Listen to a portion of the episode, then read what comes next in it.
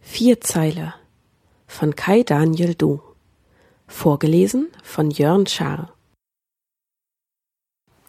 Hat ein Gedicht der Zeilen vier, ist nicht viel Platz für Sinn darin.